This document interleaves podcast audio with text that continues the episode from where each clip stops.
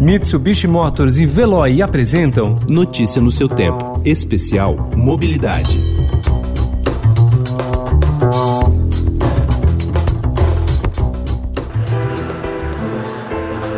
Por que está sem barato? Atenção, devido à presença de usuários na via, na região da estação. Cidade Ademar, Brasilândia, Sapopemba e Capão Redondo.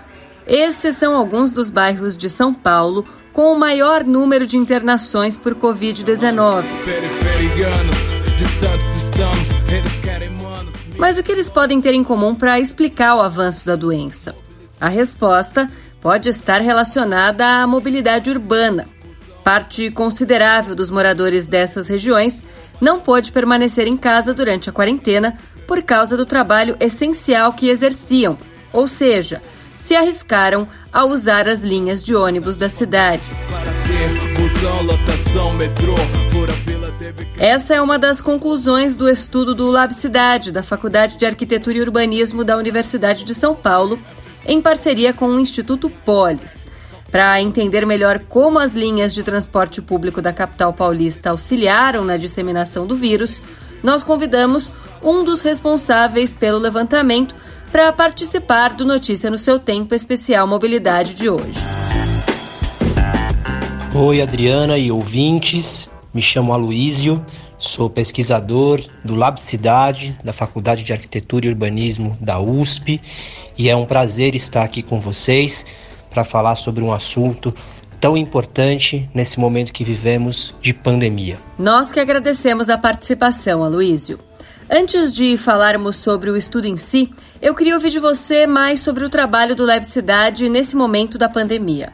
Desde o início da pandemia, o Lab Cidade e o Instituto Polis estão acompanhando a disseminação da doença na região metropolitana de São Paulo, com o objetivo de compreender os fatores e as dinâmicas urbanas que explicam a maior ou a menor presença de infectados nos diferentes territórios da metrópole. É, esse olhar territorializado sobre a pandemia evidenciou a complexidade de questões que explicam sua disseminação, não apenas a precariedade habitacional e a presença de favelas, que foi apontado por muitos como o principal fator que explica a multiplicação da pandemia. A partir dessa constatação, passamos a investigar outros possíveis elementos explicativos, entre eles a mobilidade urbana durante o período da pandemia, especificamente compreendendo o fluxo de circulação das pessoas na cidade e como isso influencia na difusão, na difusão espacial da Covid-19. E qual foi a metodologia utilizada no estudo? Utilizamos dados da SPTrans com base no GPS dos ônibus no dia 5 de junho, onde foi realizado cerca de 3 milhões de viagens. Também utilizamos dados da pesquisa Origem e Destino, a última foi realizada em 2017, onde a gente recortou apenas as pessoas que utilizam o transporte público como principal meio para chegar ao seu destino, pensando apenas as viagens motivadas por trabalho. Fizemos, para tanto, um recorte que considerou apenas as pessoas sem ensino superior e que não ocupam cargos executivos, pensando que essas provavelmente adotaram o teletrabalho ou o home office. Também utilizamos dados que o DataSUS disponibilizou até o dia 18 de maio, onde a gente podia identificar a pandemia pelo CEP. Então a gente fez um cruzamento dos dados de mobilidade, no caso dados do S, da SPTrans e dados da pesquisa Origem e Destino, com esses dados da difusão espacial da Covid por CEP. A partir desses dados, quais as principais conclusões a que vocês chegaram? O estudo evidencia que a Covid-19 está em toda a cidade, com prevalência em territórios periféricos e também centrais. A concentração de casos está relacionada aos locais onde há maior circulação de pessoas. Não são as características físicas dos bairros que explicam essa concentração. Existem bairros adensados e precários que têm muitos casos, outros que não têm. Da mesma forma, existem favelas que são pontos críticos e outras com níveis de, de transmissão mais controlados. Nosso estudo comprovou que, no caso da cidade de São Paulo, a circulação, inclusive no transporte público, daqueles que precisam trabalhar durante a quarentena foi determinante para o aumento de casos da doença. Produzimos um mapa que ilustra a distribuição dos lugares de origem das viagens a partir de uma distribuição que considera o número de viagens nas zonas origem-destino e a distribuição populacional dentro dessas zonas. O resultado mostra uma forte associação entre os locais em que mais concentram as origens de viagens com as manchas de concentração do local de residência das pessoas hospitalizadas pela Covid-19. Com base nesse estudo, podemos dizer em síntese quem está sendo mais atingido pela Covid-19 são as pessoas que tiveram que sair para trabalhar. Enquanto esse fator mostrou associação forte com os casos de hospitalização pela Covid, a densidade demográfica, que foi frequentemente associada à disseminação da pandemia, apresentou uma associação muito fraca. Mas, Aloysio, é possível dizer que os trabalhadores se contaminaram no transporte público? Embora tenhamos mapeado os locais que concentram os maiores números de origens ou destinos dos fluxos de circulação por transporte coletivo, não é possível ainda afirmar se o contágio ocorreu no percurso do transporte, no local de trabalho ou no local de moradia. Isso vai exigir análises futuras que serão realizadas no âmbito das, das nossas pesquisas. Mas o que está evidente é que quem saiu para trabalhar e realizou percursos longos de transporte público é quem foi mais impactado, ou seja, quem ficou mais vulnerável a ser infectado pelo vírus.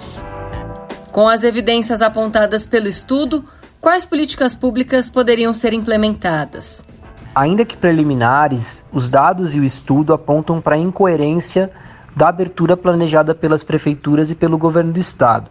Entendemos que a reabertura dos comércios em geral implica em aumentar significativamente o número de pessoas circulando nas ruas. Se o maior número de óbitos está nos territórios que tiveram mais pessoas saindo para trabalhar durante o período de isolamento, temos que pensar tanto em políticas públicas que as protejam em seus percursos, como ampliar o direito de isolamento para as pessoas que não estão envolvidas com serviços essenciais, mas que precisam trabalhar para garantir o seu sustento. Isso reforça a importância de políticas de garantia de renda e segurança alimentar, por exemplo. Também subsídios de aluguel e outras despesas. Também ações articuladas com grupos e organizações locais para pensar a proteção daqueles que estão mais ameaçados durante a pandemia. É urgente repensar a forma como a política de mobilidade na cidade tem sido pensada, já que foram cometidos equívocos. O exemplo disso é o mega rodízio, que durou apenas alguns dias e provocou uma superlotação nos transportes públicos, ampliando significativamente os riscos das pessoas que precisavam sair para trabalhar. Ainda não foram implementadas medidas que garantam condições seguras para que as pessoas dos serviços essenciais pudessem fazer as viagens necessárias para exercer, exercer seus trabalhos, sem ampliar a difusão da infecção do coronavírus. A transparência e o compartilhamento dos dados também são fundamentais para o combate à pandemia. Então, um amplo acesso à informação também é uma política pública fundamental nesse momento. Isso permite que tanto pesquisadores como também organizações e as comunidades atuem de forma mais assertiva, compreendendo de fato o que está acontecendo nos seus contextos e também podendo colaborar com o poder público de forma mais ampla. E como que o poder público poderia aplicar soluções para enfrentar os problemas relacionados à mobilidade e ao coronavírus? Entendemos que é urgente que sejam desenvolvidas ações territorializadas para o enfrentamento da pandemia. Essas ações devem estar associadas a um trabalho de mapeamento atualizado constantemente, que identifique os padrões de disseminação da Covid-19 nos diferentes territórios ao longo do tempo, desenvolvendo ações que priorizem os territórios mais afetados. Isso pode alterar ao longo dos períodos.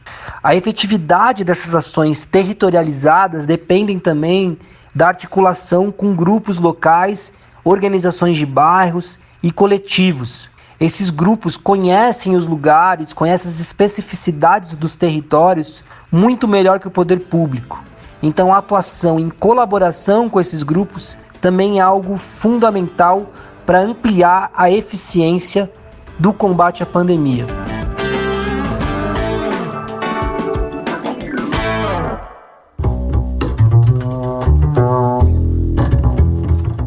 Este episódio do Notícia no seu tempo especial Mobilidade teve apresentação e produção minhas, Adriana Simino, edição de Gustavo Toledo e finalização de Felipe Kozlovski. Muito obrigada pela sua companhia e até a próxima.